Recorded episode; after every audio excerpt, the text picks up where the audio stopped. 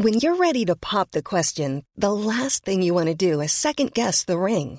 At Bluenile.com, you can design a one of a kind ring with the ease and convenience of shopping online. Choose your diamond and setting. When you find the one, you'll get it delivered right to your door. Go to Bluenile.com and use promo code LISTEN to get $50 off your purchase of $500 or more. That's code LISTEN at Bluenile.com for $50 off your purchase.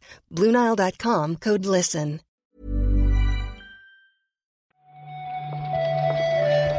Buenos días, bienvenidas, bienvenidos a esta nueva recarga activa. Hoy es 28 de septiembre y no sé, Marta, si queda alguien que dude sobre aquello de que el martes es el peor día de la semana, pero hoy, vamos a ganar seguidores, ¿eh? En ese club.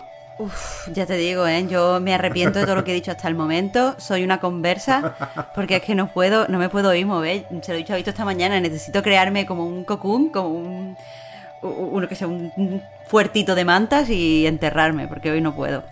Las noticias tampoco te creas que van a ayudar mucho, ¿eh? pero bueno, podría ser peor. gracias, Pep. Muchas gracias.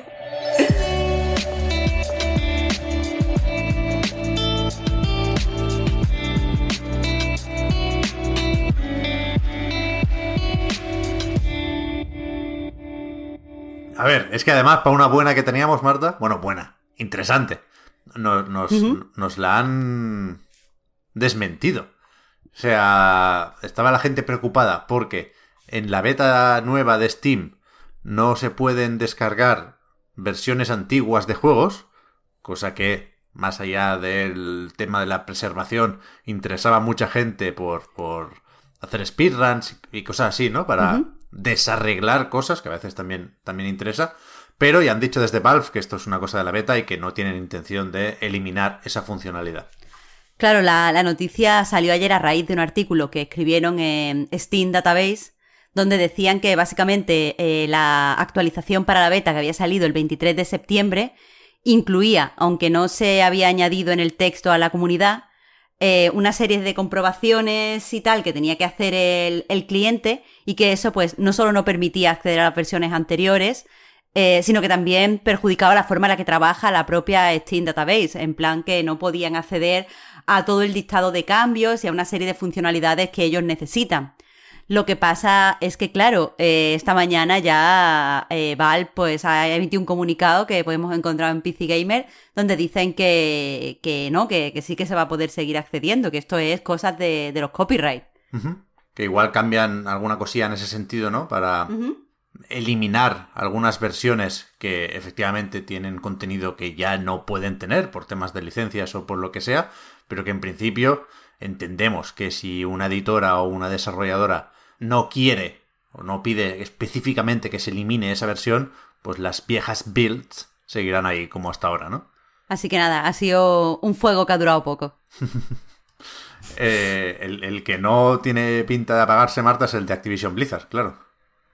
Eso sí Uf, que... Parece, parece que queda, ¿eh? Es, es garantía de follón, porque hoy se está hablando mucho de esos 18 millones, pero es interesante ver de dónde sale, porque esto está relacionado con una nueva demanda, en este caso de la Comisión para la Igualdad de Oportunidades en el Empleo, en Estados Unidos también, o en California concretamente, y, y este dinero no es una multa de momento, sino que eh, es un, bueno, un, dinero que han apartado para eh, hacer frente a, posibles compensaciones, ¿no? Claro, entiendo que la no, se especifica directamente, pero como tú has dicho, esto empezó en el 2018, entiendo que la investigación va a llegar a su fin y probablemente pues se demuestre que no ha habido igualdad de oportunidades eh, dentro de la compañía, cosa que en cierta forma Activision ha dicho varias veces con esto de queremos cambiar, queremos conseguir. Así que, que nada, están preparados para pagar a todos estos mm, empleados o antiguos empleados el, el dinero que les que le corresponde según lo que dicte la, la comisión.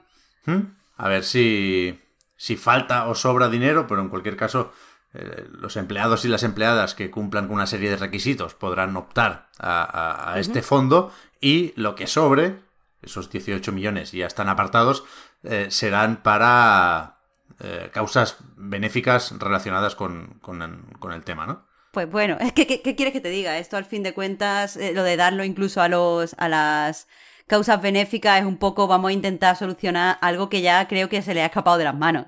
Sí, aquí no, ni siquiera parece esta la demanda más seria, ¿eh? Dentro de lo grave del asunto, pero que esto no es el final del caso Activision Blizzard, ¿eh? Porque parece ser, por cómo lo plantean en medios que, entienden más de, este asunto, eh, lo jodido es lo de la ¿Cómo es? El SEC, la Comisión de Bolsa, de y Valores. Bolsa y Valores, exacto. Claro, ahí es donde, donde se la juega de verdad el COTIC, que tiene que ir a Ahí donde está el dinero, en realidad. y, mira lo rápido que han reaccionado cuando se, se, anunció la investigación. No habían sacado tantos comunicados hasta el momento. Sí, sí, sí, sí. Tenemos algunas fechas que marcar en el calendario, Marta. Si vamos por orden, creo que eh, la primera es la de Disco Elysium, de Final Cut, que apareció en el Nintendo Direct del otro día, ahí junto con otros juegos que no hace falta recordar. Y, y ya se dijo que saldría el 12 de octubre en Switch, pero ayer aclararon, por si hacía falta, que yo creo que dábamos por hecho que sería al mismo tiempo, ¿eh? que ese mismo día, 12 de octubre, llega también la versión de Xbox.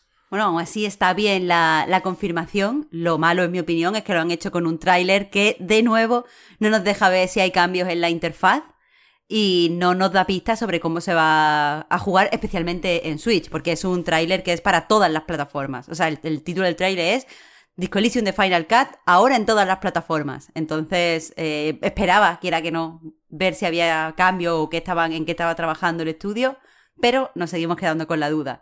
Para quien no esté al tanto, eh, esta Final Cut es el juego original, pero tiene cuatro nuevas misiones centradas en las alineaciones eh, pues, políticas del juego y aparte un doblaje completo y, y ciertas mejoras. Lo interesante es que con este tráiler también eh, nos recuerdan que el año que viene saldrá una edición para coleccionista bueno, que tiene, tiene de todo, que se puede conseguir, ya se puede reservar, vaya, en I Am 8 Bits, y que la versión física normal, la que llegará a tiendas, pues sale el 9 de noviembre. No entiendo este desfase de poco tiempo, un mes prácticamente en este caso, ¿no? Entre la digital y la física, pero bueno, supongo que está estudiado, supongo que hay gente que cae dos veces. Eh, también en octubre, en este caso el 21, llega la versión para realidad virtual de Resident Evil 4, que en este caso es solo para Oculus, hay un acuerdo ahí de exclusividad, y, veremos qué tal han adaptado los de Armature, el clásico de Capcom, ¿no? La verdad es que suena interesante. Yo, eh, una, seguro que es una experiencia totalmente nueva, así que habrá que estar prestando atención. ¿Mm? Y a ver qué pasa con el Village, ¿eh? Que no sé si ahí hay algún acuerdo pendiente con PlayStation. A ver qué pasa con el sistema de realidad virtual para PlayStation 5. Pero se me hace muy raro que después de la buena experiencia y la buena acogida de Resident Evil 7 en PlayStation VR, ahora no sepamos nada de, de la Dimitrescu. a lo mejor están esperando a que se anuncie todo el sistema nuevo hmm. eh, del VR de PS5. Por eso, por eso. Hacemos tiempo. Que se haga todo en conjunto. Ya. Hacemos tiempo mientras tanto con este Resident Evil 4, ¿eh? que supongo que mucha gente se sabe ya de memoria, pero como mínimo esta vez es verdad que, es distinta la, la experiencia. Vale, y después, Halo Infinite. No quiero equivocarme, porque son muchos conceptos y muchas fechas, y por ejemplo, ya iba a llamarlo beta y no es una beta, es una technical preview. Pero ya sabéis que llevan unos cuantos fines de semana los de 343 Industries dejando probar su multijugador. Estaba anunciada ya la fase para el próximo fin de semana.